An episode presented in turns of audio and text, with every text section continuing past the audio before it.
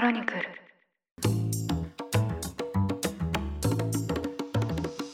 おはようございます。9月5日月曜日ニュースコネクトあなたと経済をつなぐ5分間パーソナリティの野村貴文です。この番組では1日1つ5分間で世界のメガトレンドがわかるニュースを解説していきます。朝の支度や散歩通勤家事の時間などにお聞きいただけると嬉しいです。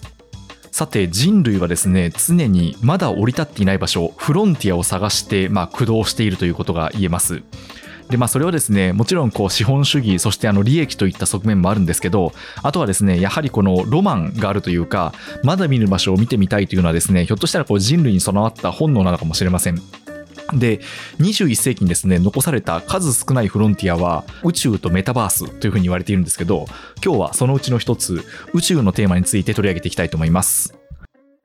アメリカ航空宇宙局 NASA は3日、フロリダにあるケネディ宇宙センターで予定していたロケットオリオンの打ち上げを再延期すると発表しました。今回の打ち上げは2025年までに人類の月面着陸を目指す国際プロジェクトアルテミス計画の第一弾です。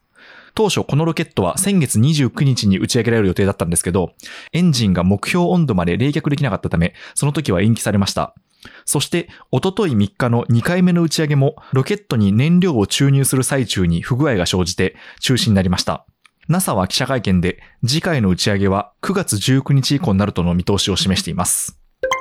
で、このアルテミス計画なんですけど、アメリカの主導で立ち上げられた月面への着陸計画です。で、もともと月面と言いますと、1969年に人類初の月面着陸を行ったアームストロング船長などで知られるアポロ計画が非常に有名です。で、これ以来50年ぶりとなる人類の月への挑戦となります。で、このアルテミスという名前ですが、あのギリシャ神話に登場する月の女神が由来でして、アポロ計画の由来となった太陽神アポロンの双子にあたります。まあ、結構ですね、そうやって考えるとおしゃれな名前だなと思いました。で、今回の計画では男女の宇宙飛行士を月面に送る予定になっていまして、もし成功すれば史上初月面着陸をした女性宇宙飛行士が誕生するのではと注目が集まっています。この計画のフェーズ1では4週間から6週間ほどかけて無人ロケットで月を回り地球へ帰還する予定です。そしてフェーズ2で2024年に同じルートでの有人飛行を実施して最終フェーズの2025年に月面着陸を行うことを目指しています。で、この計画の国際政治的な背景なんですけど、2017年にトランプ政権下で採択された有人月面探査と火星探査に関する方針、宇宙政策指令第1号を根拠としています。アメリカの宇宙開発の歴史を振り返りますと、2009年から2016年のオバマ政権では宇宙開発の優先度が下がりまして、この分野は失速していました。で、これを受けてトランプ氏が宇宙分野でのリーダーシップを取らなければいけないと宣言して、再び宇宙開発を推進しました。で、今回の計画では、国内外の様々なパートナーとの協力が行われている点が特徴的でして、例えば、イーロン・マスク氏が率いるスペース X など、複数の民間企業と協業しています。また、カナダの宇宙庁、そしてヨーロッパの宇宙機関 ESA など、国外の宇宙関連機関との連携も発表されています。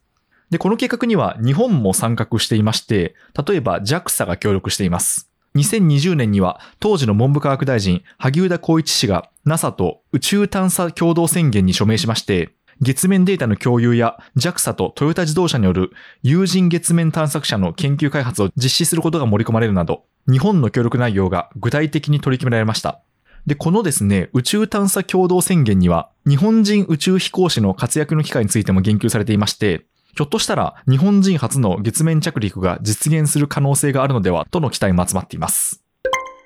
で、現実的な話をするとですね、宇宙分野は安全保障と切っても切り離せません。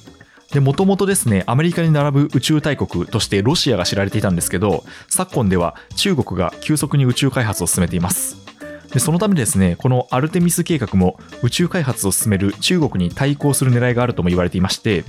で、29日には中国外務省の報道官が宇宙空間は各国が力比べをする競技場ではなく協力して相互に利益を得る重要な分野だとアメリカの動きを牽制しました。まあ、ということでアポロ計画から50年間人類は月に降り立っていないんですけどひょっとしたらこの昨今安全保障の重要性が増していることが再び人類を月に向かわせるのかもしれませんニュースコネクトお相手は野村貴文でした番組への感想はハッシュタグカタカナでニュースコネクトとつけてツイッターに投稿ください。もしこの番組が気に入っていただきましたらぜひフォローいただけると嬉しいです。それでは良い一日をお過ごしください。